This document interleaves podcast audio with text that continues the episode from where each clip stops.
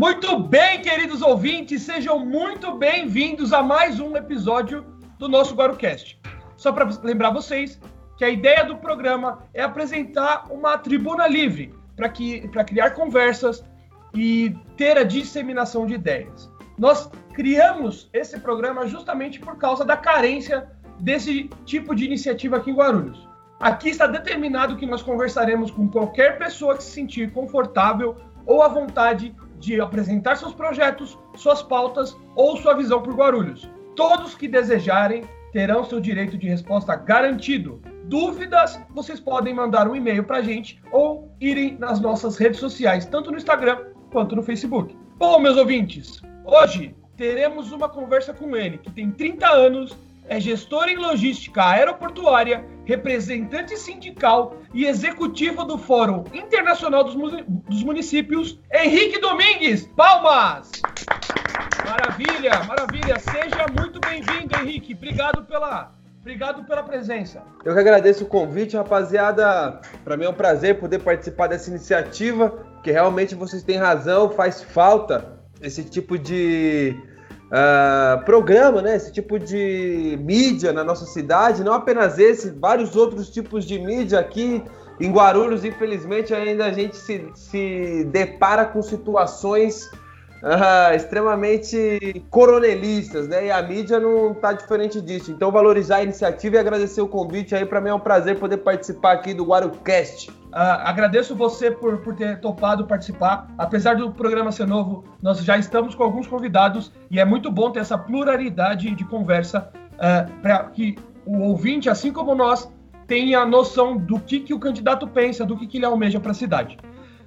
Também hoje aqui, ouvinte, nós temos eles que vão compor a bancada, vão compor a tribuna livre.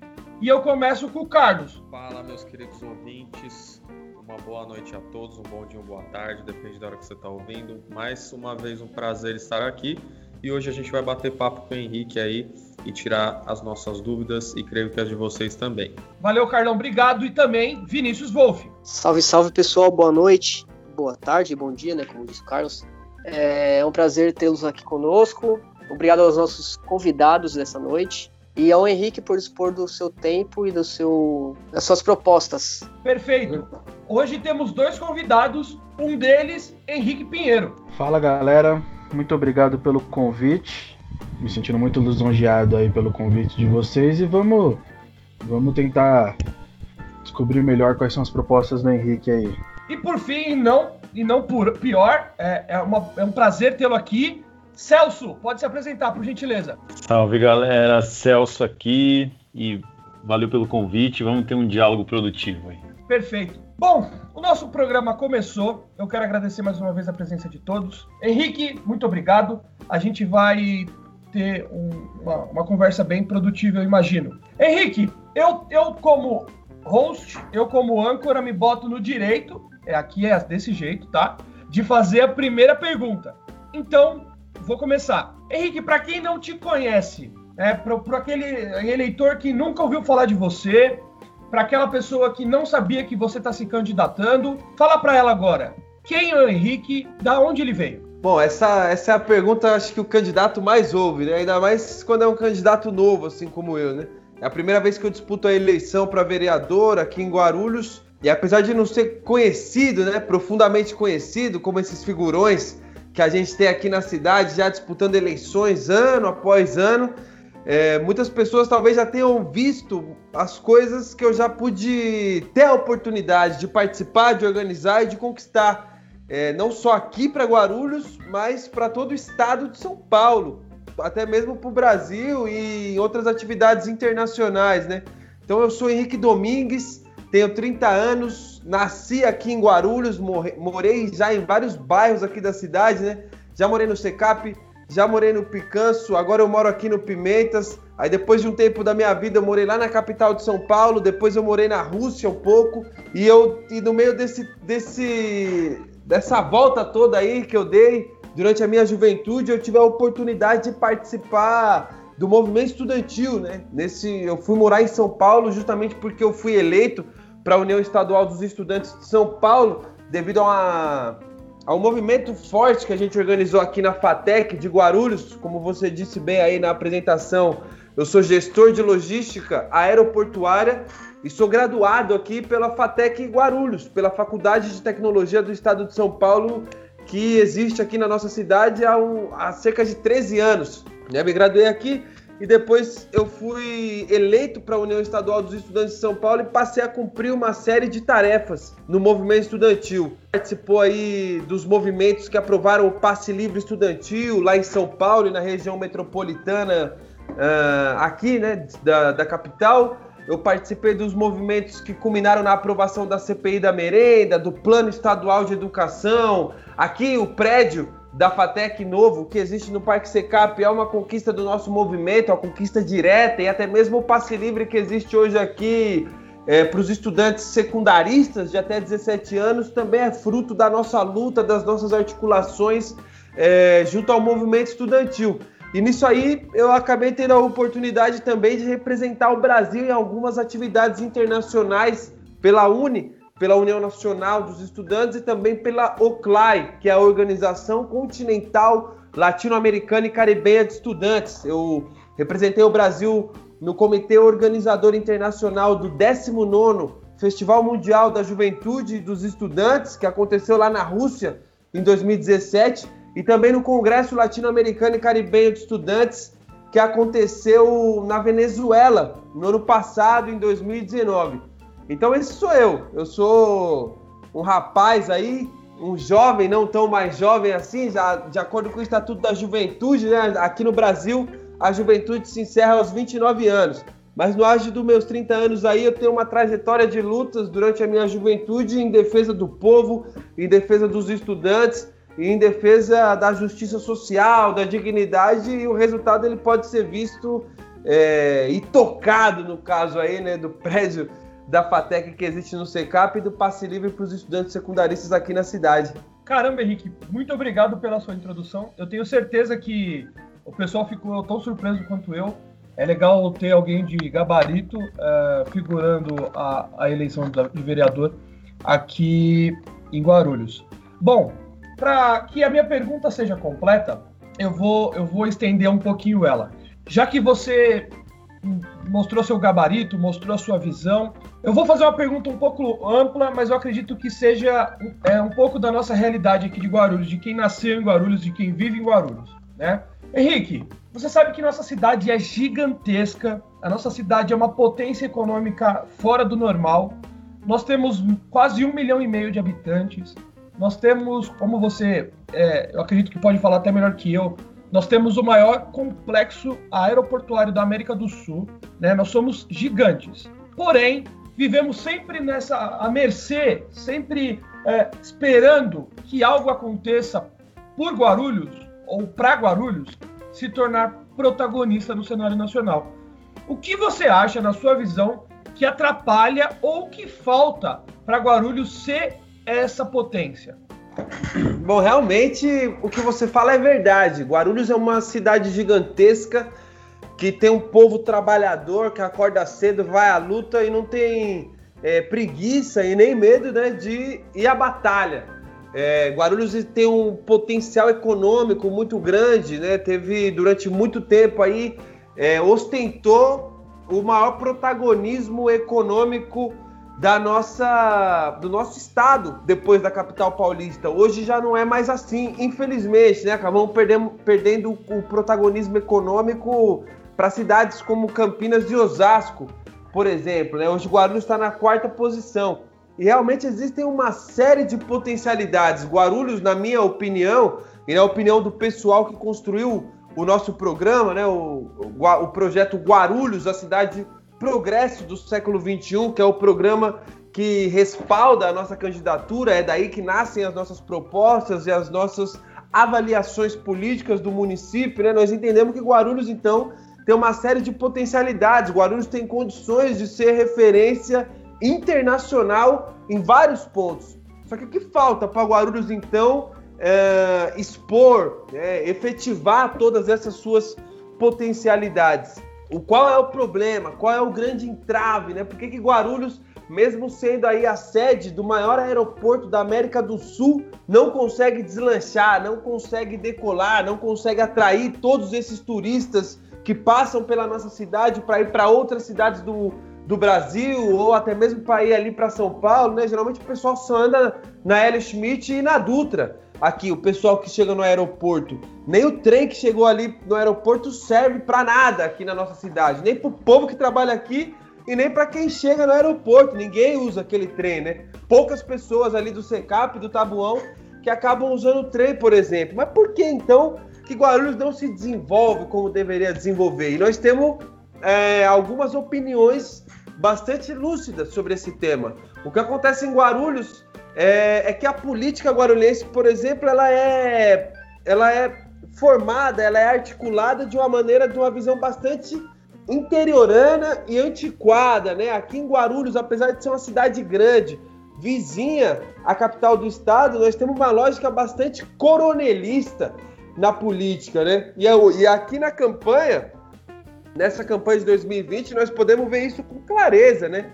Tem muito sobrenome, muitos, muito sobrenome que é muito comum todas as eleições surgirem é, disputando novamente as eleições. Mas o que é curioso dessa vez é que são apenas os sobrenomes, porque o pessoal está lançando aí suas esposas, seus filhos, seus genros, seus cunhados, enfim, etc. Estão né? lançando aí é, familiares, porque realmente essas figuras já estão bastante carimbadas aqui na política e no cenário eleitoral, né? O povo está cansado, mas mesmo assim eles insistem, né? Agora é a mulher do cara com o mesmo sobrenome, é o filho, é o neto, enfim. E isso faz né, os mesmos nomes, articulando a política guarulhense, faz com que a política guarulhense seja articulada com as mesmas finalidades, com, os, com as mesmas metodologias de sempre.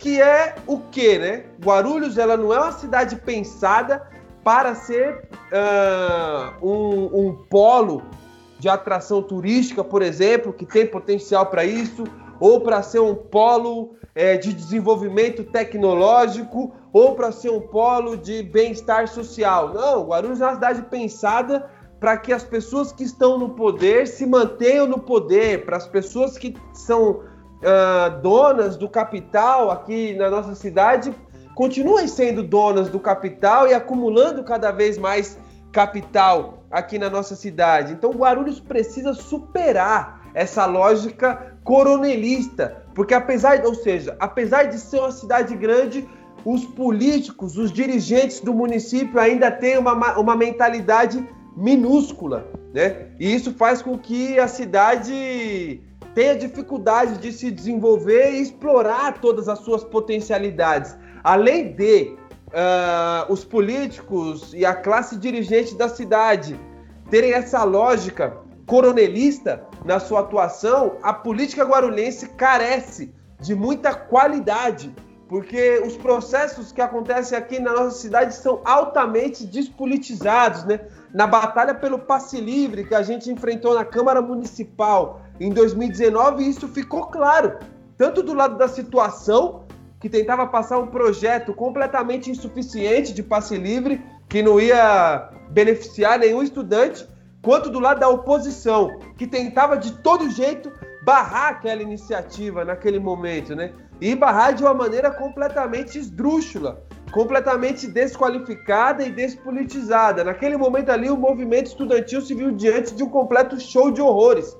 Aquele exemplo do processo de aprovação do passe livre na Câmara ainda se deu em meio a outras manifestações, como a manifestação dos trabalhadores do SAAI, é, do extinto SAAI, né, que foram remanejados para a Sabesp, é, a gente pode ver como é desqualificada a política guarulhense. Então falta isso, falta visão dos políticos, falta superar essa lógica familiar, oligárquica que existe aqui na nossa cidade e nós precisamos ir cada vez mais qualidade aos processos políticos aqui de Guarulhos. Só assim que Guarulhos vai ter condições de explorar todas as suas potencialidades que nós vemos claramente que a cidade possui, né?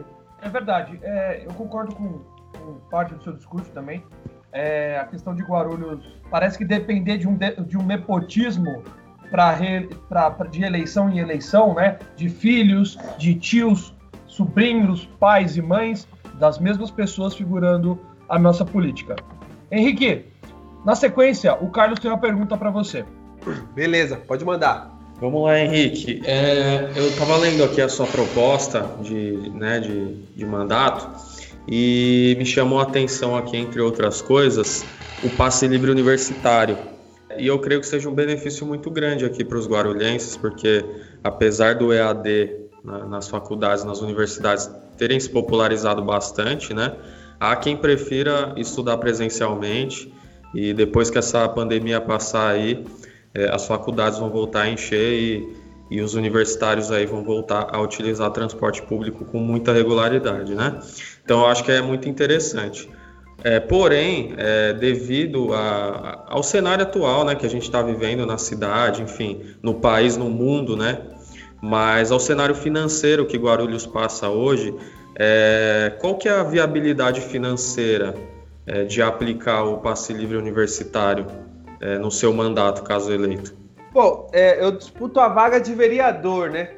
O que a gente tem que fazer enquanto vereador é propor, apresentar o projeto de lei complementar, né? Porque nós precisamos complementar a lei do passe livre que já existe aqui na cidade, que é para os estudantes de até 17 anos. Hoje esse passe livre custa cerca de 8 milhões de reais por ano para o governo guarulhense. E esses 8 milhões de reais são custeados através de incentivos fiscais para as empresas de ônibus aqui em Guarulhos, né?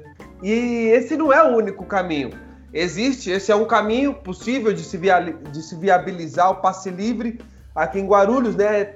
É, conceder incentivos fiscais às empresas de ônibus, mas na verdade esse não é, o, não é nem sequer o melhor caminho, não é nem o único caminho e nem o melhor caminho. Eu digo porque Assim, as empresas de ônibus, não só aqui em Guarulhos, como em muitos outros municípios do nosso país, todas, todas as cidades a gente ouve falar que existe uma máfia, né? A máfia dos transportes, e isso, aquilo, outro. E a grande verdade é que ninguém sabe direito quais, é, como funcionam as planilhas, né, de, as, as planilhas contábeis dessas empresas de ônibus, né? Então, a gente nunca sabe quanto que desse subsídio que a prefeitura dá para o transporte realmente influencia na operação uh, das empresas de ônibus. Nós nunca sabemos qual é o volume de lucro que essas empresas de ônibus têm. Lá em São Paulo, na capital, diz, né, reza a lenda que o faturamento das empresas de ônibus lá em São Paulo é maior do que o PIB do município, né? E isso aí não faz sentido nenhum.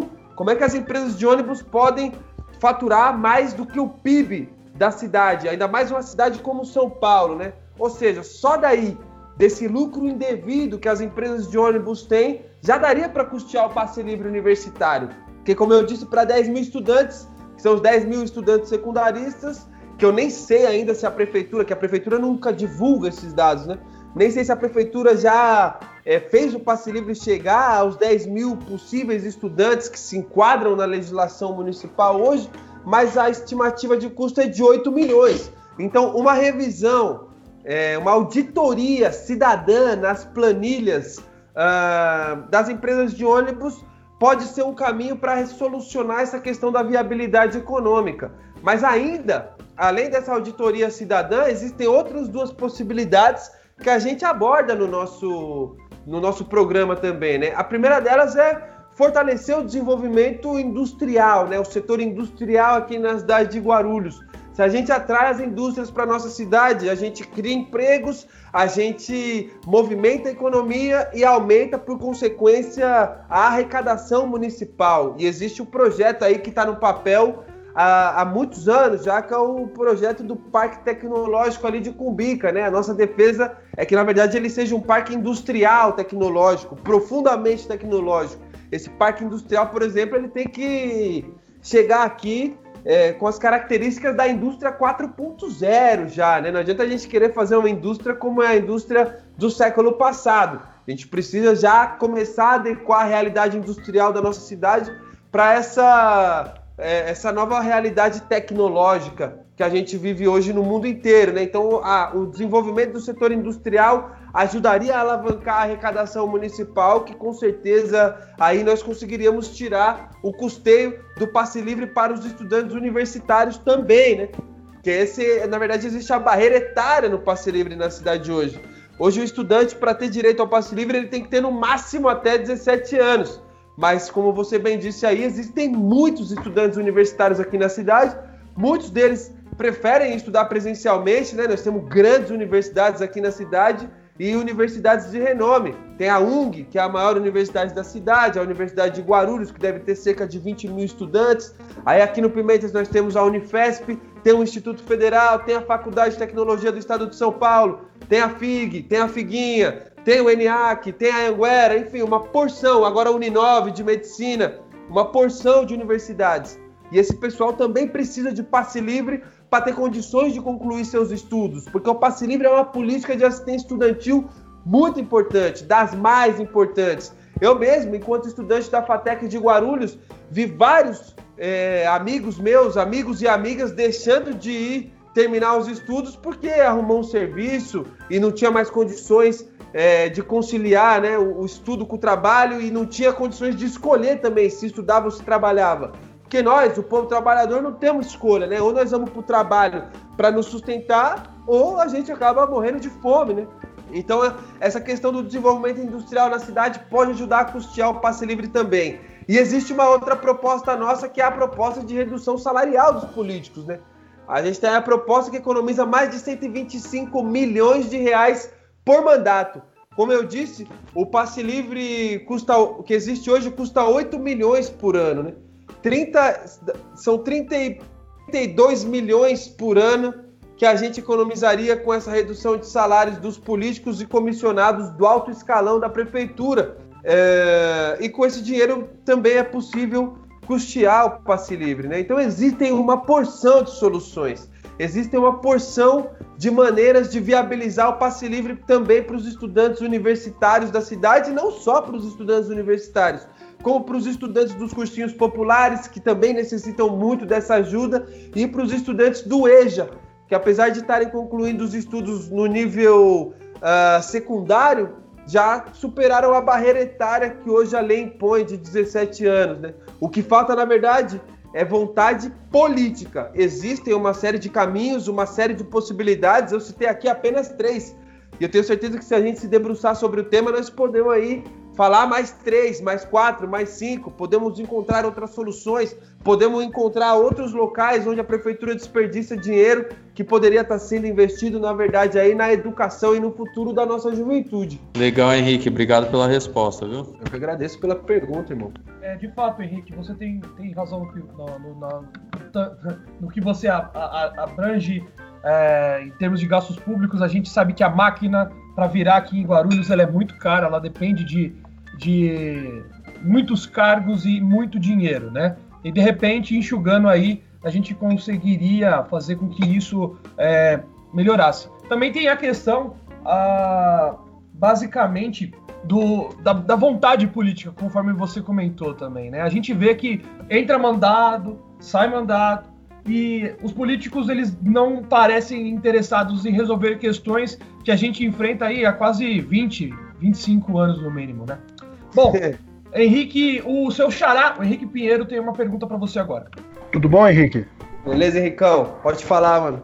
Eu, assim, eu sou um trabalhador autônomo e aqui nessa roda de, de amigos, todos nós somos trabalhadores e acredito, isso é uma opinião pessoal, talvez você possa discordar de mim, mas eu acredito que a esquerda brasileira tem se distanciado do trabalhador e tentado, como eu posso dizer, tem se focado apenas em assuntos que não são tão relevantes quanto os trabalhadores de periferia ou até mesmo os trabalhadores da classe média. Eu queria saber de você, você disse que pretende trazer indústria para Guarulhos, pretende gerar empregos. Eu queria saber o que, que você está propondo sobre isso, sobre emprego, sobre os trabalhadores. Qual a sua proposta para ajudar a qualificar o trabalho em Guarulhos, para criar emprego em Guarulhos queria saber mais sobre isso. O que você acha da atuação da esquerda no Brasil, comunismo, que eu já vi você defendendo também, e eu gostaria de saber o quanto isso pode ser bom para Guarulhos, os seus ideais.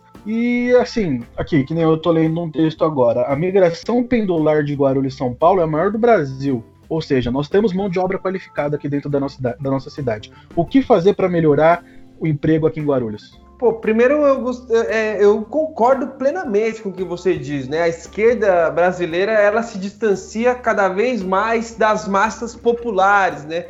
Esses dias aí na internet tava rolando uma parada que eu até achava que era meme, mas no final das contas eu entendi que o pessoal tava falando sério, né? Que é esse negócio aí do, do pronome neutro, né? Que aí a galera começou a desenvolver uma, uma, um novo jeito de escrever, não pode mais falar ele, agora tem que falar elo, nem, nem ele nem ela, né? Agora é elo. O, no, é, não, não pode mais falar bem-vindo, nem bem-vinda, né? Tem que falar bem-vinde. Enfim, eu não sei, mano. Eu não entendo nada desse negócio, desse tal desse pronome neutro, e honestamente eu também não tenho o menor interesse em entender isso, porque é, a gente colocou no nosso programa e a gente dá uma ênfase nessa questão do emprego, né? Porque eu moro aqui no Pimentas e o que a gente vê aqui no Pimentas é que o pessoal tá passando por dificuldades, né? O pessoal tá indo para rua para tentar ganhar o sustento de qualquer jeito, porque objetivamente falando, Guarulhos não tem emprego uh, de qualidade aqui para a população. E é como você disse, a maior migração pendular do Brasil. Se eu não me engano, a última vez que eu ouvi alguém falando sobre isso eram mais de 100 mil pessoas, ou quase 100 mil pessoas, que saíam de Guarulhos para ir para São Paulo e depois voltavam, é, como a cidade dormitório que Guarulhos é, né? Ou seja, Guarulhos se caracterizou como uma cidade dormitório. E como é que a gente faz para atrair o emprego, para gerar emprego aqui na cidade? A gente estabeleceu uma linha de raciocínio não é nada complexa, na verdade. É uma linha de raciocínio que acontece em vários países do mundo hoje acontece com muita qualidade.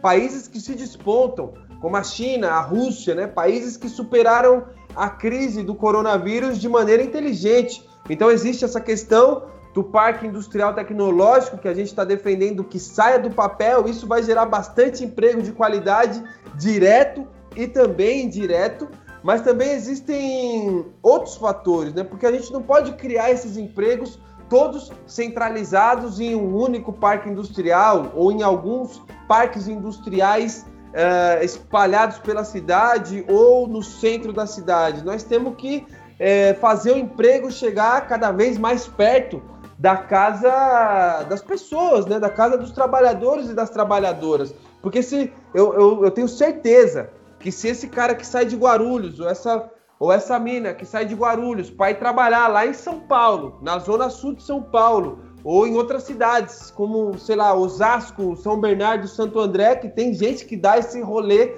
todo santo dia para garantir seu sustento. Tenho certeza que se tivesse um emprego na rua de trás de casa, ou no quarteirão vizinho, ou a 10, 15 minutos, esse pessoal preferirá trabalhar perto de casa, porque isso também é qualidade de vida. Ninguém merece passar duas, três horas dentro do transporte público só para ir, depois mais duas, três horas só para voltar. Então nós precisamos também criar programas de incentivo, né? E aí não é fica além, né, da, da alçada de um legislador, do poder é, legislativo aqui da cidade, mas nós temos a força do mandato, teremos, né?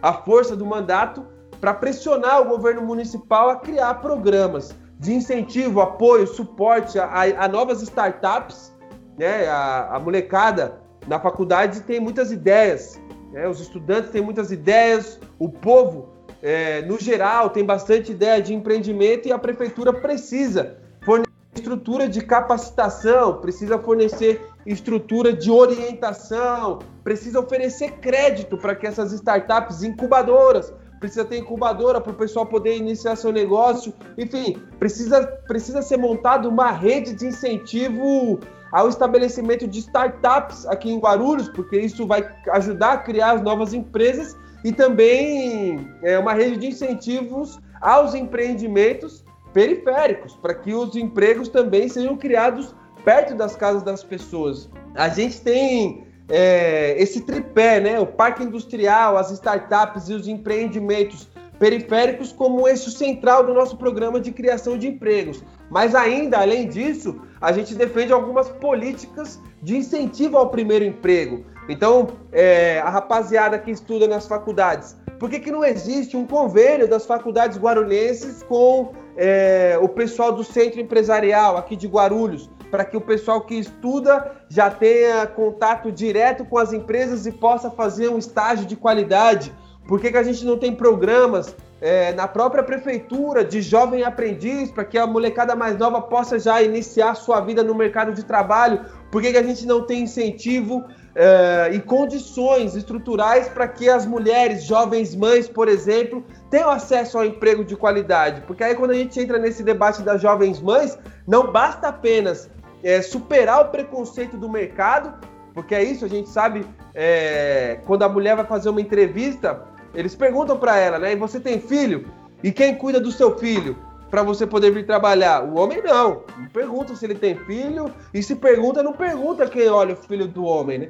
Então, além de superar esse preconceito do mercado, se a mulher arruma um emprego, ela tem o desafio ainda de arrumar um lugar para deixar a criança, né? A jovem mãe. Então, nós precisamos também criar uma rede de apoio às jovens mulheres que viraram mães, para que as jovens mulheres que viraram mães não tenham sua vida profissional prejudicada e tenham condições e oportunidades de entrar no mercado de trabalho é, de maneira igual às pessoas, mulheres que não viraram mães ou até mesmo aos homens, né?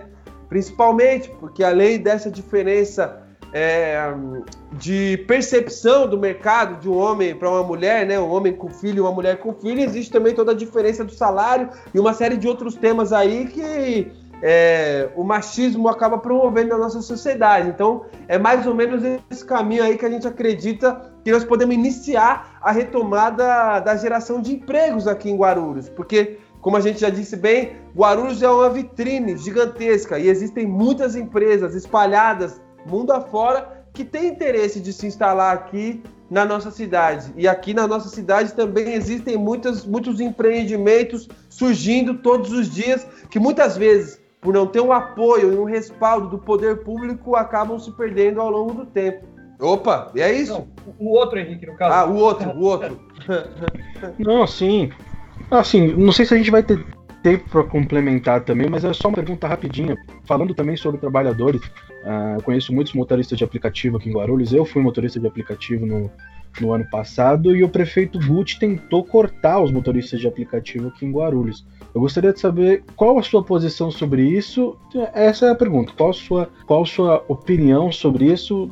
Rapidinho, só para a gente encerrar essa questão sobre os trabalhadores. É, ninguém conseguiu entender né, o que, que o prefeito Gucci propôs nessa ideia que ele teve de regulamentar aí o, o Uber aqui na cidade, né? Porque, é, inclusive, os, o próprio pessoal no ano passado defendia que se ele defendia que se, né, se ele pegasse a lei de São Paulo e adequasse para o município aqui de Guarulhos, já estaria bom demais. Mas no final das contas, ninguém entendeu por que, que ele sacou essa solução mágica da cartola dele, que só deu errado, né? Que só deu ruim. Assim como toda é, a gestão do Gucci aqui em Guarulhos, né? A gestão do Gucci é um fracasso retumbante.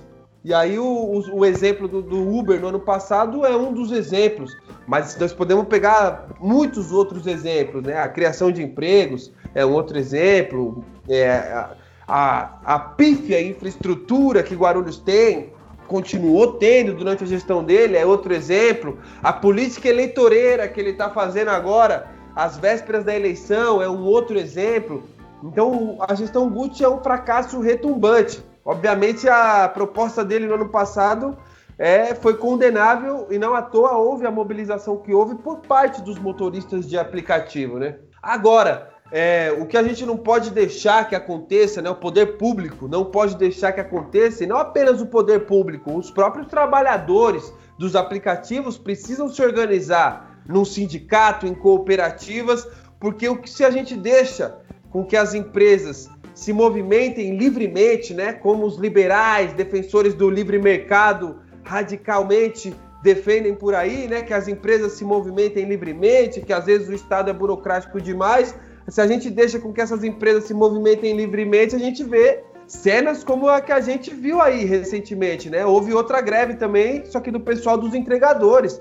E aí é, a gente cansou de ouvir falar de casos onde os entregadores sofreram acidentes e no final das contas é, a empresa não deu nenhum respaldo, ou mesmo agora na pandemia, que a empresa não dava álcool em gel, não dava máscara para a rapaziada trabalhar, era cada um por si, né? A empresa trata o trabalhador como um, é, um empreendedor, né? Você é um empreendedor, você é um sócio aqui do iFood, mano. Então você não precisa ter direito e dignidade, você tem que levantar cedo, igual qualquer empresário, correr atrás do seu e rezar para Deus, para dar tudo certo, né? Porque se você bater a sua moto, aí, meu amigo, é problema seu. Se você bater seu carro na Uber, é problema seu. E assim por diante. E aí, como fica seu sustento?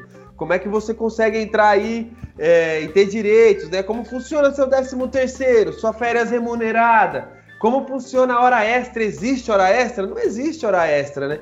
E aí o que acontece, na verdade, é, é o fenômeno que é mundialmente conhecido como a uberização do trabalho, que eles estão tentando levar essa lógica do Uber, do iFood, dos aplicativos para dentro das empresas tradicionais, né? É isso que eles querem fazer, retirar todos os direitos, transformar todo mundo em PJ, pessoa jurídica, e aí fica cada um por si, todo mundo lava sua mão e boa. Só que no final das contas a gente sabe que quem sofre é quem trabalha, né?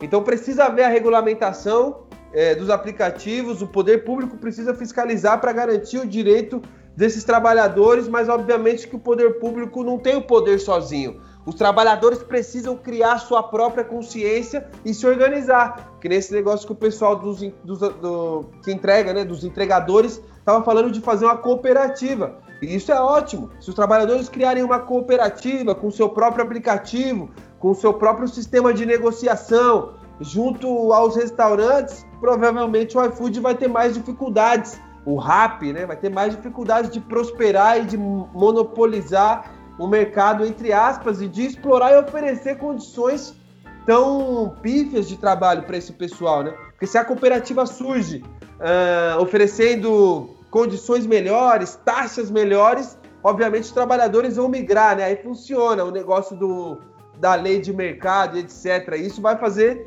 com que vai obrigar com que os aplicativos é, melhorem sua oferta de trabalho. Isso aí já aconteceu no mundo algumas vezes. Mas é isso aí, sobre os trabalhadores de aplicativos, essa é a lógica que a gente defende. Né? Boa.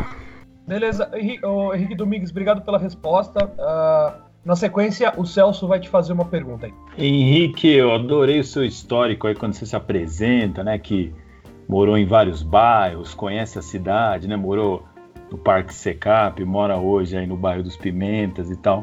E aí eu li o seu programa de governo e tem uma aba lá que fala assim, né? Combate aos privilégios. E nessa aba, na última linha, tem assim, ó, mais 125 milhões para a saúde. Eu queria que você dissesse aí, por favor, na sua análise, qual é o ponto mais frágil da saúde na cidade de Guarulhos? A gestão. A gestão e a manutenção do, das estruturas de saúde, né? Porque o que houve? O Gucci, quando ele assumiu a prefeitura, ele privatizou a gestão da saúde aqui na cidade. Ele concedeu para as OS, né? E ele já começou errado, porque ele concedeu para OS envolvidas em escândalos em outros municípios. Se eu não me engano, uma das OS aí, que foi quem trouxe, foi o, o, o tal do xerife do consumidor lá, é, era coisa dele, já estava envolvida em escândalo de corrupção lá no Goiás, se eu não me engano, era nesse estado. No Goiás até o talo, né? Então esse pessoal veio aqui para administrar o HMU, a UPA Paraíso e deu ruim, né? Deu ruim, tanto que teve que fazer novas licitações. E aí eu já, eu já eu, recentemente eu tive que usar a UPA do São João. E você entra na UPA, você vê Você, quer dizer, você não precisa nem entrar, né? Você passa na frente da UPA, você já vê que a situação é precária. Né? Tá tudo caindo aos pedaços, a pintura do lugar tá horrível, tá tudo cheio de mofo por fora, né, da estrutura do prédio. Isso não é adequado, eu imagino, eu não sou nenhum especialista em saúde, mas eu imagino que esse tipo de coisa não seja adequado numa unidade pública ou privada, muito menos, né? A privada a gente vê bonitona, né? Com aquelas portas de vidro espelhado e etc. Mas não é adequado que é, uma estrutura, uma unidade de saúde do município esteja nessas condições lamentáveis, né? Então falta além de uma gestão, é, mais moderna, uma gestão mais equipada tecnologicamente, porque você vai lá na UPA para ser atendido, é o pessoal gritando o seu nome, não tem nenhum, nenhum painelzinho, tá ligado? Eletrônico assim, que passa um número, você não pega uma senha, nada. Se você não ouvir o médico gritando o seu nome de uma sala lá no fundão, você acaba perdendo a vez, mano. E foi o que aconteceu comigo, eu quase perdi a vez. O médico começou a me chamar, eu saí andando, não sabia de onde estava vindo a voz, só depois que eu fui encontrar. É, então, falta muita tecnologia e uma gestão mais condizente né, com o que a gente espera de uma unidade de saúde em pleno século XXI. É, além da manutenção da infraestrutura de todos esses espaços, né, as máquinas, os equipamentos que são utilizados, a própria remuneração dos profissionais. Uh, e a gente acabou fazendo essa proposta, né?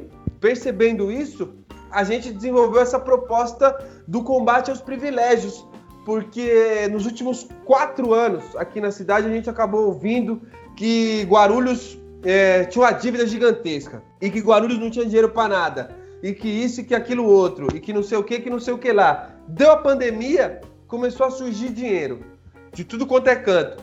Fizeram hospital de campanha, compraram máscara superfaturada, respirador não sei da onde, isso, aquilo, outro. É, contrataram lá a hamburgueria para fazer almoço pro pessoal, né? Uns contratos é, é, modestamente milionários que eles, que eles estabeleceram aí. E surgiu dinheiro pra caramba. E além disso, os políticos guarulhenses reduziram os próprios salários para combater a pandemia. Veja como são bondosos os políticos guarulhenses. Reduziram aí seus salários em 10, 15, 20% para doar para a pandemia, né? combater a pandemia aqui na cidade. E isso fez a gente é, abrir o nosso olho né? para uma situação. Porque, pô, nós ouvimos durante quatro anos que Guarulhos não tinha dinheiro para nada. Mas durante esses quatro anos nós nunca ouvimos nenhuma vez sequer falar que o salário dos políticos estava atrasado. É ou não é? Alguém aí já ouviu falar de greve de político porque o salário atrasou? Isso não existe, né? Quem faz esse tipo de coisa aí é o trabalhador que faz greve quando o salário tá ruim, quando o salário atrasa, quando não tem salário, quando é todo mundo demitido, né? O político não. O político continua recebendo seu altíssimo salário. E a gente foi pesquisar quanto era o salário do pessoal aqui na cidade. Então, o, é, o vereador ele ganha mais de 15 mil reais por mês, ele tem uma verba de, de 75 mil reais por mês, verba de gabinete. O prefeito, é, os secretários, né, e o chefe de gabinete do prefeito também ganha mais de 15 mil reais por mês. E o prefeito ganha mais de 25 mil reais por mês aqui em Guarulhos. Só para vocês terem uma ideia como esse valor é alto, o salário do prefeito de Guarulhos é maior do que o salário do prefeito de São Paulo. E não só isso, o salário do prefeito de Guarulhos é três vezes maior do que o salário do presidente da China. Um paizão daquele tamanho lá. O nosso prefeito aqui ganha melhor do que o presidente da China. E ou seja, isso para nós não faz o menor sentido, esse salário privilegiado. Né? Ou seja, começa pelos salários privilégios dos, dos políticos aqui da nossa cidade. Fora o, a porção de outros privilégios que eles, que eles têm, né? Mas nós atacamos justamente essa questão porque foi uma questão que eles, demagogicamente, durante a pandemia, usaram para se autopromover. Então, ora, se é possível cortar o salário dos políticos para combater a pandemia, também é possível cortar o salário dos políticos para investir na saúde da cidade. E a nossa proposta de reajuste, ela é retroativa, né? Quanto maior o salário, maior é o corte e aí, na, durante as faixas salariais dos políticos e comissionados, esse, esse reajuste vai diminuindo. A ideia nossa é que a redução salarial seja de 50% para vereador, para prefeito, para secretários. E, e aí depois os outros comissionados também vão entrando em reajustes menores. E isso possibilita com que a gente economize 125 milhões de reais por mandato, né? É, é, isso é muito dinheiro. O Hospital Geral aqui do Pimentas, por exemplo, ele custa 34 milhões. Ele custou, né? 34 milhões de reais. Uma UBS, uma unidade básica de saúde, custa entre 500 mil e 3 milhões de reais para ficar pronta, completinha, para chegar lá só o pessoal e começar a trabalhar. Uma UPA custa de 3 milhões e meio até 7, 8 milhões de reais para ficar pronta. Então, assim, nós paramos para pensar e falamos, pô, quantas UPAs, quantas UBSs, quantos hospitais não é possível uh, é, construir com esse recurso economizado, oriundo do salário dos políticos, que é um, uma parcela do orçamento onde nunca falta dinheiro. Falta dinheiro, não tem dinheiro para fazer nada na cidade. Agora, para pagar o pessoal aí, nunca falta dinheiro. Quanto será que a gente não conseguiria economizar? E a gente chegou, e a gente chegou a essa conclusão. A gente chegou a essa conclusão de que, na verdade, os salários privilegiados dos políticos aqui na nossa cidade é, acabam consumindo um volume muito alto de recursos do nosso povo que passa por tanta dificuldade nesse momento.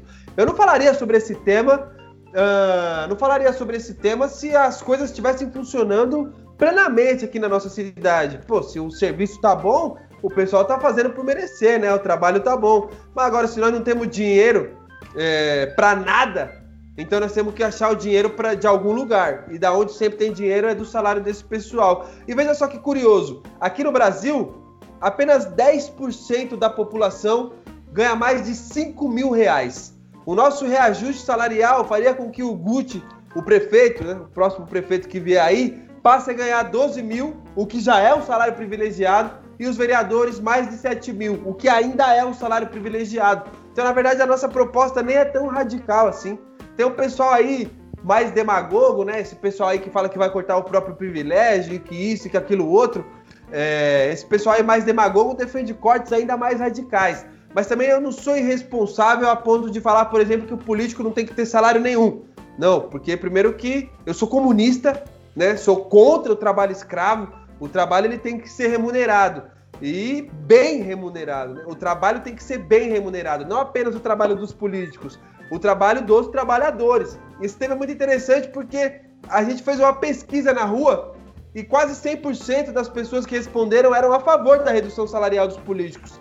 Poucas pessoas que responderam contra ou eram políticos, ou eram comissionados, ou tinham ligação com essas duas uh, categorias aqui dos servidores eletivos do município. Então, é basicamente isso aí que a gente desenvolveu para tentar contribuir na saúde da cidade. Certo, Henrique, brigadão, esclarecimento. Bom, Henrique, é, vou aproveitar o intervalo da, das perguntas. Vou aqui passar para você que está ouvindo aí o programa, está gostando do que o Henrique está falando, está concordando, discordando, o que, que, você acha? Então, eu vou passar aqui as redes sociais do Henrique. Beleza, Henrique? Olá! Pode, pode passar, no, pode passar. No Facebook, é, você vai procurar lá, facebook.com barra Rique Domingues. Rick com K, Domingues com dois S. No Twitter, arroba Rick Domingues, Rick com K, Domingues com um S só. E também no Instagram, arroba Rick Domingues, Rick com K e Domingues com S só. Nessa postagem estarão as, os links para as redes sociais do Henrique, para você poder acompanhar um pouco mais do dia a dia dele, conhecer um pouco mais do candidato. Não se esqueça também de nos seguir nas redes sociais. Arroba no Instagram, facebook.com barra no Facebook. Bom, Henrique, nós temos um pouco tempo de programa ainda. A gente sabe que a, a Seara aqui de Guarulhos é algo muito complicado, muito complexo. Demanda muito tempo para a gente debater e conversar todos os assuntos. Uh, nós temos mais algumas perguntas, se a gente não estiver tomando muito do seu tempo. Pode ser? Pode ser, vamos, vamos continuar. A conversa tá boa, pô. Tá, então beleza. Uh, nós temos a pergunta, se eu não me engano, do Vini. Minha pergunta, o Henrique falou que queria fazer uma, uma pergunta. O Carlos, é, acho que teve a pergunta dele respondida. Celso, tem interesse em fazer mais alguma pergunta? Não, não, para mim tá legal. Então, beleza. Então a gente, nós faremos essas três perguntas, Henrique, e a gente encerra o programa justamente para tornar algo dinâmico. Se for interessante, a gente faz uma segunda edição. O que, que você acha? Vocês que mandam, rapaziada. Eu tô Beleza. à completa disposição. Obrigado, obrigado. Então eu vou dar prosseguimento do programa. Bom, vamos à pergunta agora do Vini. Vai, Vini, pergunta pro, pro Henrique aí. Eu só queria fazer, uh, Henrique, só queria fazer um, um adendo antes de, da minha pergunta, que essa proposta de redução salarial, é, eu acho que aqui todos aqui são a favor de, desse, desse entendimento de que o político ele ganha muito faz pouco, porque alguns casos o cara vai uma vez a semana e isso já define que ele merece o salário e acho que todos aqui, todos aqui que trabalham não podem ir trabalhar só um dia na semana e receber no final do mês. Acredito que isso é muito difícil de passar, porque é você votando a favor do seu próprio, da sua própria redução e muitos que a gente sabe que são não, não, não coronelistas, mas são fechados ali pelo, pelo salário, né? Estão ali querendo simplesmente se manter ali por causa dos ganhos, tanto de, de gabinete como de, de salário em si.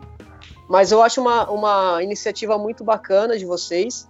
Tem que tocar nessa ferida sim, porque se durante a pandemia pode reduzir o salário, então é porque o salário está muito alto mesmo. Mas vamos para a minha pergunta. É, você comentou, Henrique, um pouco a, atrás, né, que os turistas, turistas que chegam em Guarulhos só passam pela Helio Smith e pela Dutra, né? Porque é o caminho para São Paulo, basicamente. É, vocês têm alguma proposta de, de desenvolvimento turístico para Guarulhos? É, para tornar Guarulhos é, um lugar que seja realmente é, voltado ao, ao, turismo, né? Assim como Campos do Jordão, que é uma cidade que só que é fortemente no turismo, assim como as praias brasileiras, né? Tem algo que vocês pensem em, em trazer para Guarulhos, para fazer Guarulhos se, se tornar um, um, ambiente de turismo? Pô, a gente pensa bastante sobre esse tema, apesar dele não estar tá explícito né, no nosso programa, no Guarulhos da Cidade de Progresso século XXI, porque ele foi um programa desenvolvido para candidatura de vereador mesmo, né? Então a gente entende que é, não, é, não é adequado fazer como se fosse um programa de prefeito, né? Falar sobre todos os temas. Mas a gente pensa sobre esse tema, nós desenvolvemos algumas propostas, é, é, a gente pensa um pouco fora da caixinha, né? A gente gosta de dar uma viajada no bom sentido para poder criar soluções é, realmente inovadoras, soluções que talvez ninguém nunca tenha pensado antes. E além das, das coisas que a gente pensa, a gente também ouviu algumas coisas aí da, durante a campanha, né? A gente estava passando ali no, na região do Cabo Sul e lá, aqui em Guarulhos, a gente tem o Parque da Cantareira, tem um, uma série de trilhas, tem cachoeira, etc. E desenvolver o Parque do Cantareira, por exemplo, desenvolver atividades como arborismo lá dentro, valorizar as trilhas e as cachoeiras que existem lá, até mesmo a fauna, né?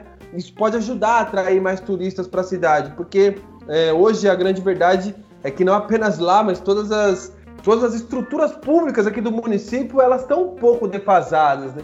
Mas além disso, uma coisa que a gente. Eu, eu, como eu trabalho no sindicato dos comerciários, né? Os trabalhadores do comércio de Guarulhos. E nós temos ali, por exemplo, o calçadão, né?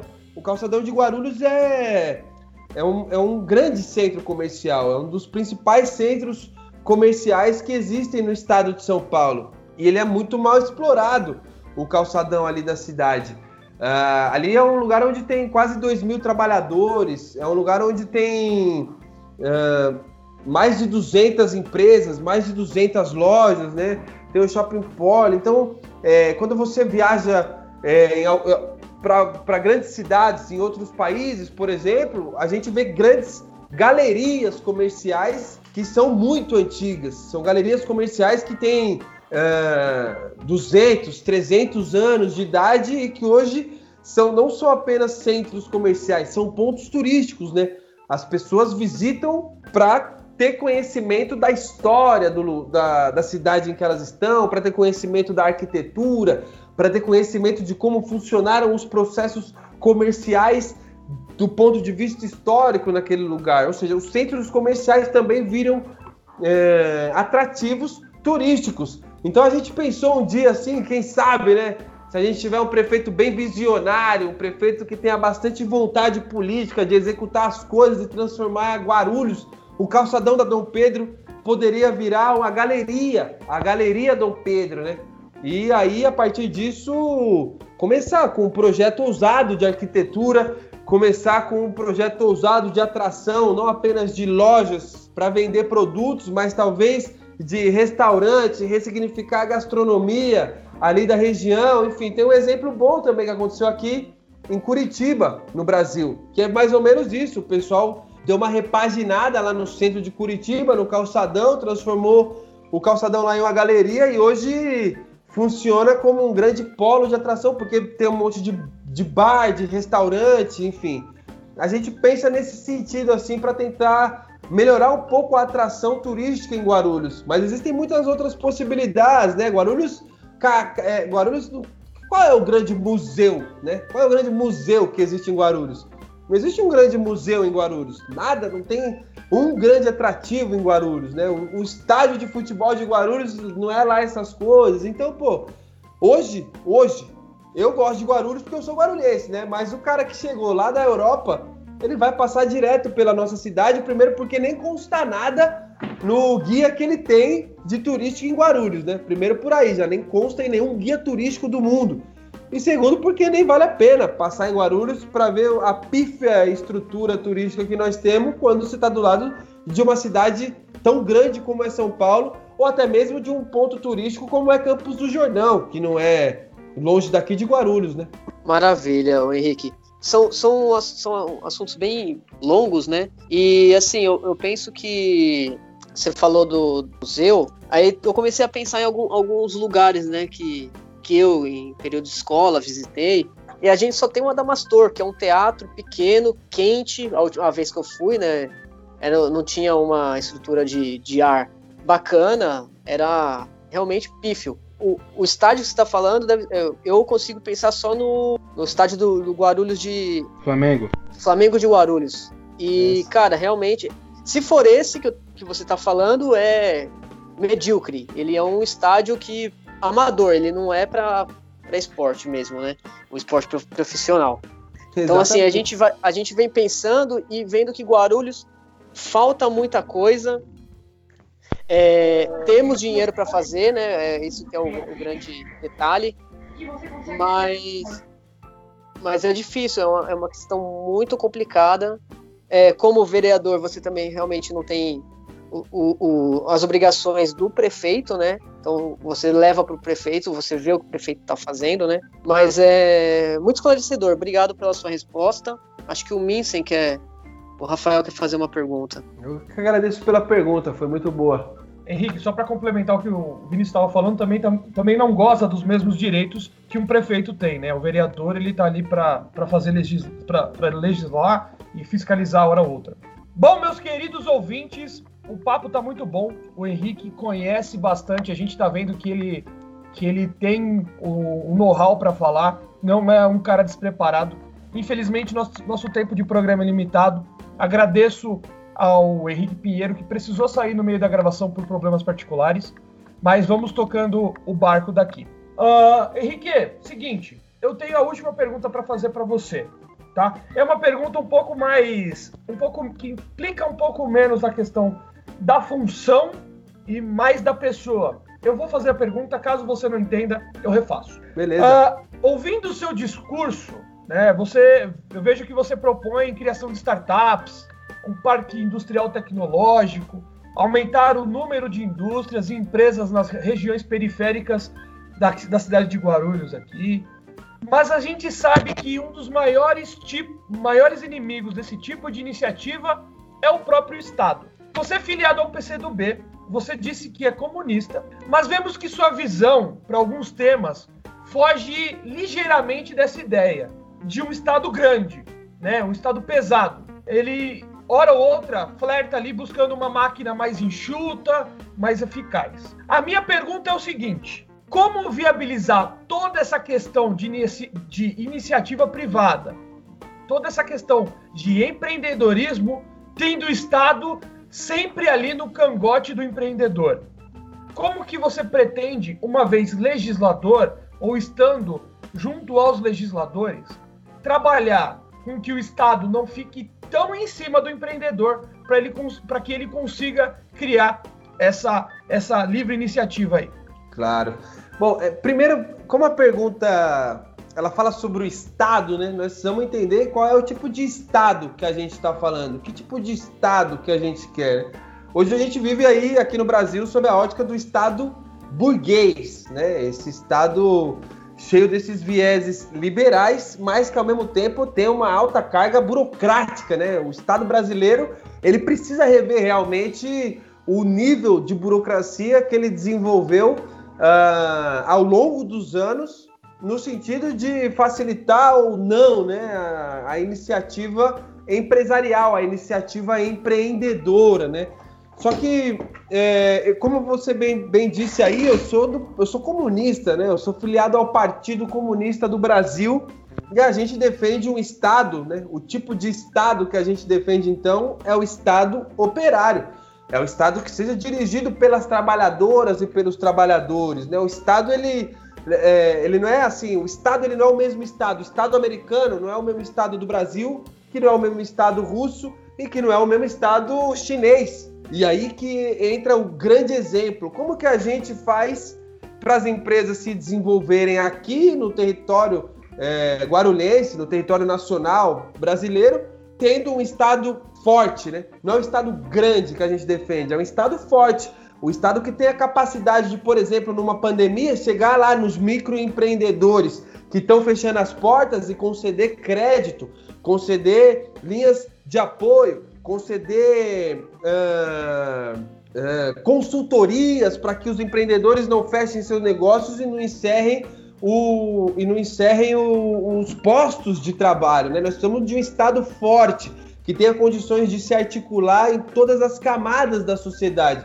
Hoje o Estado que nós temos aqui no Brasil, ele é grande, inchado, é, mas nem é tão grande assim, na verdade, porque nós temos estudos que mostram que o nível de o número de, de funcionários públicos para o número de habitantes no Brasil é bem baixo quando a gente compara com países lá do, da, Euro, da Europa nórdica e alguns outros países europeus também, enfim, esses países ditos de primeiro mundo aí, né? Então, assim, ele é inchado de um ponto de vista, mas nem tanto. Ele é inchado por quê? Porque os políticos guarulhenses gozam de altos privilégios, o magistrado, o guarulhense não, né? Brasileiro, guarulhense também, claro, mas os políticos brasileiros gozam de altos privilégios, o magistrado brasileiro gozam de altíssimos privilégios, o alto escalão do militarismo brasileiro gozam de altíssimos privilégios, né? O Bolsonaro, por exemplo, que é o cara que falou que ia diminuir o Estado, que ia é, desburocratizar tudo, que ia cortar privilégio, não sei o quê. Ele tem aí duas, três aposentadorias acumuladas e ele não abriu mão de nenhuma. O vencimento do cara supera o, o teto do funcionalismo público por conta das aposentadorias que ele tem. E isso acontece muito. O Sérgio Moro, né? O Sérgio Moro, no auge lá da Lava Rápido, ele ganhava mais de 90 mil reais por mês. Né? Então é isso que faz com que o Estado brasileiro seja inchado, como dizem por aí. Mas a grande verdade é que é um Estado fraco. Porque ao mesmo tempo que nós temos o, o Sérgio Moro da vida ganhando 90 mil reais por mês, nós temos uma UPA caindo aos pedaços aqui no São João, uma UBS caindo aos pedaços em todos os bairros da cidade, as escolas sem ter nem papel higiênico, para a molecada poder limpar a bunda quando vai fazer cocô no banheiro.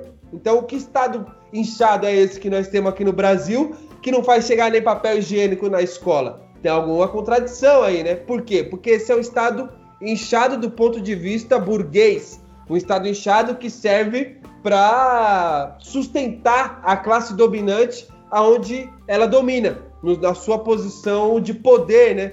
Afinal de contas, quando o Paulo Guedes, no meio da pandemia, decide liberar aí alguns trilhões para os bancos, mas não libera para os grandes bancos, né? Mas não libera a linha de crédito para os pequenos empreendedores, isso fica claríssimo. E ele falou com todas as letras naquela reunião ministerial que vazou. Aqui nós não vamos ajudar os pequenos, nós vamos ajudar os grandes, porque é o grande que nós temos que ajudar, por causa disso e daquilo outro, e isso e não sei o quê.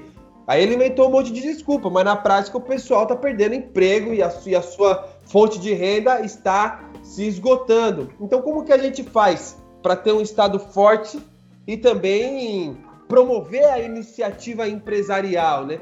Aí nós temos um exemplo brilhante, um exemplo maravilhoso, que é o exemplo chinês. A única nação a promover desenvolvimento, crescimento do PIB é a China. E sabe o que tem dentro das empresas chinesas? Um núcleo do Partido Comunista. Em cada empresa chinesa, privada ou não, tem lá um núcleo uh, do Partido Comunista que ajuda essa empresa a direcionar suas atividades para o desenvolvimento da nação. Porque ainda tem essa questão, né? Não vale a gente. Não adianta apenas, que foi o que aconteceu lá na China, não adianta apenas a gente abrir as nossas portas as nossas portas, trazer uma porção de empresa e essas empresas não fornecerem nada para o país. No dia que dá uma crise, elas vão pegar suas, suas malas e vão embora, deixar todo mundo na rua da amargura, como a gente viu aí a Ford, a Volks fechando recentemente planta, a Volks não, a Renault, a Ford e a Renault, né, recentemente fechando plantas e deixando as pessoas desempregadas. Lá na China outra concepção, né, onde uh, por que, que, eu disse que tem um núcleo do Partido Comunista? Porque é, o Partido Comunista é o, é o é o partido dirigente do Estado e é um braço né, do Estado, então, assim, pode ser, pode ser assim dizer, né? Mais do que um braço, né? A cabeça, né? Então, o Partido Comunista ajuda a articular a iniciativa empresarial e, e é graças ao Partido Comunista e, e, ao Estado chinês que as empresas são tão fortes, né? O próprio Ciro Gomes, ele fala que o Estado precisa de um plano nacional de, de, de desenvolvimento robusto, né? Ele, ele, ele cita o exemplo nem é chinês, é da Coreia do Sul, né? Ele fala, é, você acha então lá que é, a Samsung chegou e virou grande porque é, o, o, o, o, coreano lá teve um insight e entendeu como funciona o Fordismo.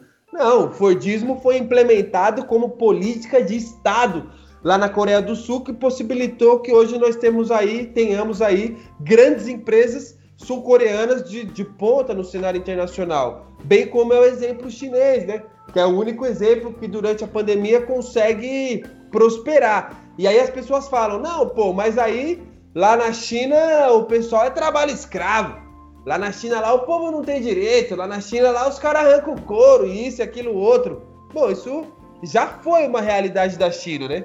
Mas não é mais. Foi em 2017, o ano que saiu a notícia na Folha de São Paulo que não é nenhum jornal é, comunista, né? Como, como todo mundo aí já sabe, né? É nenhum jornal de esquerda, muito pelo contrário. Durante muitos anos insuflou essas narrativas contra a esquerda, contra o, o, governo petista aí, que tem uma parte de problema, né? Não, não tô aqui para defendê-los. É, inclusive tenho profundas críticas, mas também sei reconhecer os, os muitos acertos que é, a própria Folha de São Paulo, então, em 2017, publicou o dado em 2017, hoje essa distância aumenta, de que os trabalhadores da indústria chinesa já ganhavam muito mais do que os trabalhadores da indústria brasileira. E curiosamente, aqui no Brasil, o que a gente ouve esse pessoal dizer, inclusive foi dito ontem, ou antes de ontem, tô meio perdido aí nos dias por causa da campanha, né? A gente dorme pouco e acaba se perdendo um pouco no tempo.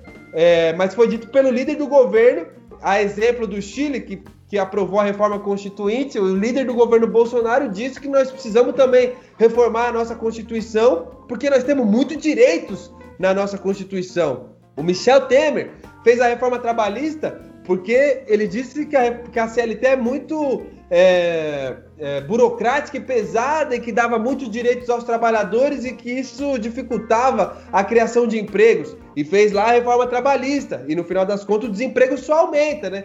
Eles disseram que iam gerar empregos com essa maldita reforma trabalhista e, na verdade, o desemprego só aumenta. Então, uh, não é uma questão de direito ou não, né, se vai gerar emprego, é uma questão da política de desenvolvimento, de geração de emprego que o governo, através do Estado, desempenha, certo? Então, é desse jeito. Nós temos bons exemplos da participação conjunta do Estado uh, e da indústria para que a indústria se desenvolva. A própria Alemanha é um excelente exemplo disso, que é um estado forte, grande, que garantiu aí durante a pandemia uma ajuda de milhares e milhares de euros para o seu pessoal poder ficar em casa durante a quarentena, para as indústrias, é, aí outros milhões e milhões para as indústrias não quebrarem, porque o Estado entra para ajudar quando precisa, igual foi em 2000, 2007, 2008 lá nos Estados Unidos, quando teve a crise, o que, que o governo americano fez? Injetou trilhões e trilhões de dólares para não, que, não quebrar lá o banco, para não quebrar o, a, a General Motors. Então o Estado é fundamental. Como eu disse aqui no Brasil, muita coisa precisa ser revista, porque o Estado é inchado demais para uns e magrinho demais para outros, né? E existe uma burocracia excessiva realmente, mas essa contradição de Estado e iniciativa privada, ela é falsa. Isso é um engodo liberal para fazer as pessoas acreditarem de que os direitos que elas têm hoje no trabalho, 13 terceiro, hora extra, jornada de trabalho de 8 horas por dia, 44 horas semanais, uh, PLR, férias remuneradas, enfim, esses direitos aí, isso é um engodo que os liberais, os grandes multimilionários inventaram para fazer as pessoas acreditarem que esse é o problema uh, da geração de emprego e do desenvolvimento econômico, né? Que a presença do Estado é um problema. Não, não é. Muito pelo contrário. Nas grandes potências que nós temos no mundo, o Estado serve como indutor do desenvolvimento, serve como emulsificador da produção industrial, da atividade empresarial e etc. É realmente, Henrique, é, é, um assunto que gera muito debate, né? Nós temos várias vertentes de, de pensamento a respeito disso. Eu acho que, que ele foge à tangente do, de, de Guarulhos, foge até a ideia de Brasil, ele, ele é uma questão uh, ideológica mesmo, né? Uh, realmente. Bom, para finalizar, eu preciso dar as honras e agradecer também ao Celso, um querido professor, né? Professor Celso, um querido é, amigo que veio participar junto conosco hoje. Celso, por gentileza, encerre com a última pergunta. Henrique, eu queria perguntar, eu queria que você respondesse de uma maneira sucinta para o eleitor que estiver escutando aí o podcast e até esse momento ainda não tem, de repente, um, um candidato, ainda está em dúvida e tal. Eu queria que você explicasse por que o PCdoB. Qual o diferencial que tem o partido, por favor? Bom, o Partido Comunista do Brasil ele já é um partido que tem 98 anos de vida, né? E eu escolhi o Partido Comunista analisando a sua história, é, esses quase 100 anos, né? Essa história quase centenária.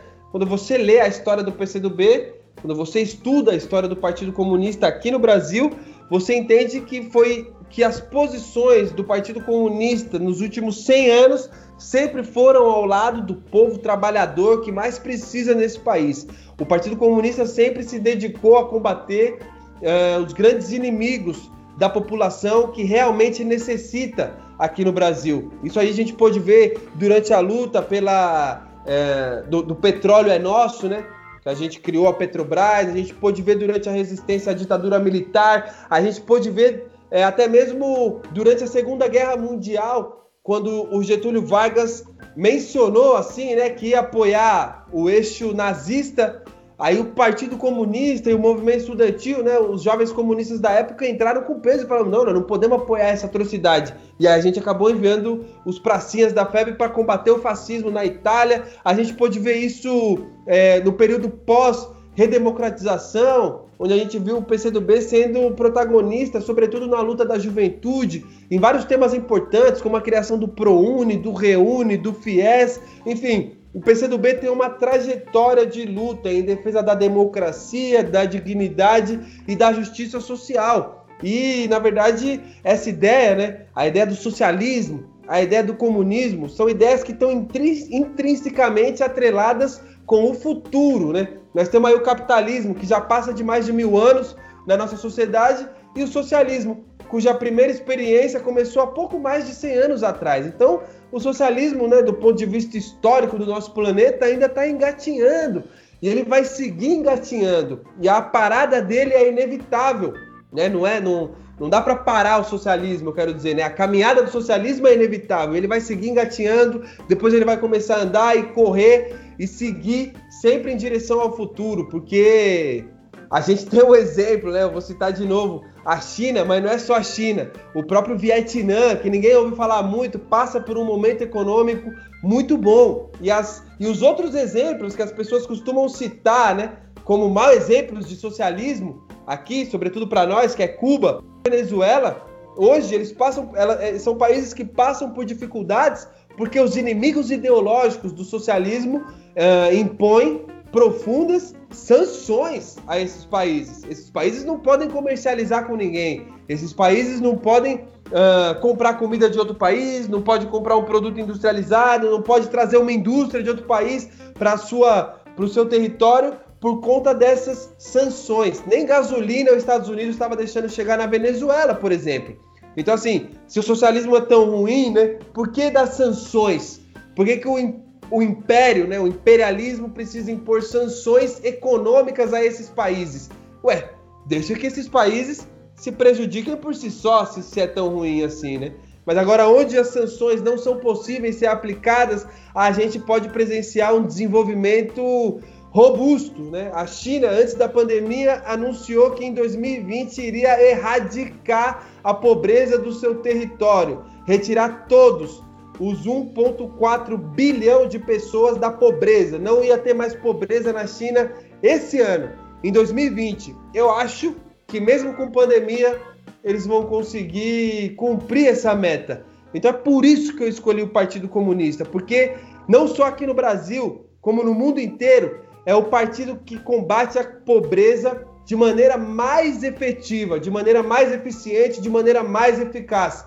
É o partido que realmente luta pela dignidade do povo trabalhador, aqui no Brasil e no mundo todo. Certo, Henrique. Valeu, valeu pela resposta. Bom, meus queridos ouvintes, é, hoje o programa rendeu. O Henrique tem muito conteúdo para passar. Se você concorda, se você discorda, deixe nos comentários, siga-nos nas redes sociais, sigam o Henrique. E eu preciso agora agradecer o Celso, o professor Celso, por estar aqui conosco. Celso, muito obrigado pelo carinho, muito obrigado por estar aqui com a gente, enaltecendo, enaltecendo o debate. Eu que agradeço aí a oportunidade. Foi, eu acho muito importante, assim como você falou no início, né? Que a gente tem essa discussão, né? Esse debate lúcido, né? Para não ficar dependendo, como você disse, de santinho, de famílias, como o Henrique falou, né? E tal. Então isso é muito importante que as pessoas que realmente gostam de política e eu acho que ainda mais né, a cidade, né, de Guarulhos, que elas tenham um contato com esse tipo de material que eu acho que é importantíssimo aí. Muito bom, agradeço de novo. Imagina, Celso, a, a gente também fica lisonjeado de ter uma pessoa do seu, da, su, da sua importância aqui conosco. Carlão, muito obrigado, meu amigo, por mais um podcast. Deixe suas considerações finais. Obrigado, Rafael. Obrigado, Vini. E obrigado, Celso, por ter participado hoje conosco. É, foi um prazer, viu, Celso? Espero que é, nos próximos debates aí, se for interessante aí para você, participe com a gente de novo, que acrescentou bastante. E obrigado ao nosso, ao nosso convidado também, o Henrique, candidato a vereador. É, obrigado pelas respostas, obrigado por ser solícito com a nossa equipe e uma boa noite a todos. Perfeito. Uh, o último da nossa bancada, Vinícius Wolff. Queria primeiro agradecer ao, ao Celso por participar, colaborou muito com as perguntas, foi muito bacana a sua presença. Venha mais vezes, você já deixou uma marca bem legal. É, obrigado, Minsen, por ser o nosso host, nosso âncora. Carlão, obrigado novamente. É, Henrique, muito obrigado de verdade por sua presença. Você é, tem pontos muito bacanas. É, assim como a gente havia falado antes de, de, de te trazer para a entrevista, é, é, um pensamento diferente do, do, nosso. Eu mesmo sou bem, bem oposto ao, ao seu pensamento, mas eu, gosto, eu gosto muito dessa conversa, cara, de, de conversar com quem é oposto a gente. Porque falar para a bolha é muito fácil, falar só com todo mundo que concorda é muito, muito simples e muito raso. Eu acho que falar com quem é oposto a nós é, leva o debate a um nível muito maior e o aprendizado é, vem assim. Então, muito obrigado pela sua presença. É, vamos, venha mais vezes, vamos, vamos marcar um, um, um round 2 aí, porque foi muito legal mesmo. E, e obrigado, obrigado mesmo. Bom, para finalizar, eu gostaria de agradecer e pedir para que deixe também suas considerações finais. O nosso convidado, o Henrique. Henrique, muito obrigado. Obrigado pelo carinho com a nossa, com a nossa equipe, obrigado pela disponibilidade, obrigado pelo papo, obrigado por, por enaltecer o nosso debate. Fica à vontade aí para deixar seu recado final para a audiência. Be beleza, beleza. Rapaziada, eu só tenho a agradecer, adorei a conversa também. As perguntas foram perguntas uh, muito boas, muito inteligentes e que possibilitaram com que eu pudesse apresentar um pouquinho mais do nosso projeto e das minhas ideias pessoais, né, daquilo que eu imagino como deve ser uma sociedade que ofereça aí o um mínimo de dignidade para todas e para todos aqui na nossa cidade, no nosso estado, no nosso país e no mundão aí de maneira geral. Né? Nós temos aí o nosso projeto Guarulhos, a cidade progresso do século 21 e tem esse nome porque, como a gente pôde ver aqui no nosso debate, né, Guarulhos, apesar de ser uma cidade muito grande, de estar em pleno ano de 2020, ainda enfrenta problemas dos séculos passados, dos séculos retrasados. Né? Guarulhos ainda tem um volume de esgoto a céu aberto muito grande, Guarulhos tem uma uh, infraestrutura viária pífia, que não condiz mais com a realidade da cidade, a infraestrutura de transporte público, de iluminação, são todas infraestruturas adequadas para o século retrasado, para o século passado. Para esse século, está tudo fora do que deveria estar. Esse negócio do esgoto a céu aberto realmente me deixa profundamente incomodado. Né? Na Europa resolveram isso há 500 anos atrás, mas nós estamos na luta. Né? Estamos na luta, fico muito feliz de poder participar, contribuir com a formulação do GuaruCast, né? Um podcastzinho vai sempre bem, a gente fica batendo cabeça aqui na campanha como é que a gente pode desenvolver um podcast, mas na verdade a iniciativa já existe, nós temos que valorizar cada vez mais. E aí, né, a galera que, a galera que tá ouvindo, que vai ouvir, é, no bom dia, boa tarde, boa noite, né? seja lá com a hora que o pessoal for ouvir aí o podcast, humildemente eu peço o voto no nosso projeto. No 65650 para vereador Henrique Domingues, Guarulhos, a cidade de progresso do século 21 porque não dá mais para a gente andar pelas ruas de uma cidade tão grande e parecer que nós estamos andando pelas ruas de uma cidade do século XIX, né? Não faz sentido as pessoas morarem em, é, num lugar onde o cheiro de merda entre pela janela todo santo dia. Quem mora acostuma. Eu já morei perto de um esgoto a céu aberto, você acostuma, né, mano? Faz parte, já vira parte da rotina. Mas o cheirão tá lá, nós sabemos que ele tá lá, as doenças estão sendo espalhadas e nós precisamos, no final das contas, adequar a realidade de Guarulhos para o século 21. A internet, a internet 5G precisa chegar aqui na cidade, porque no centrão, mano, no centrão, nós estamos andando no centrão, no calçadão tem ponto cego no sinal de internet. Na segunda maior cidade do estado de São Paulo, na sede do maior aeroporto da América do Sul. Isso aí não faz o menor sentido na minha cabeça e que e se para quem estiver ouvindo isso aí também não fizer sentido, se para vocês aí, rapaziada, que me entrevistaram, também não fizer sentido, humildemente, eu peço voto no 65650, certo? Tamo junto, muito obrigado pela oportunidade mais uma vez. E como já foi feito o convite aí, eu vou cobrar, hein? Para mim vai ser um prazer participar mais uma vez aqui com vocês do espaço. Valeu, rapaziada. Oi, Henrique, obrigado. Fica o convite, ganhando ou não, as portas do nosso podcast estão sempre abertas para o bom debate para boa conversa e para melhorar a, a, a, o discurso, para melhorar o nosso contexto de Guarulhos. Meu querido ouvinte, a gente fica por aqui. Muito obrigado. Siga-nos nas redes sociais e até o próximo episódio. Um beijo!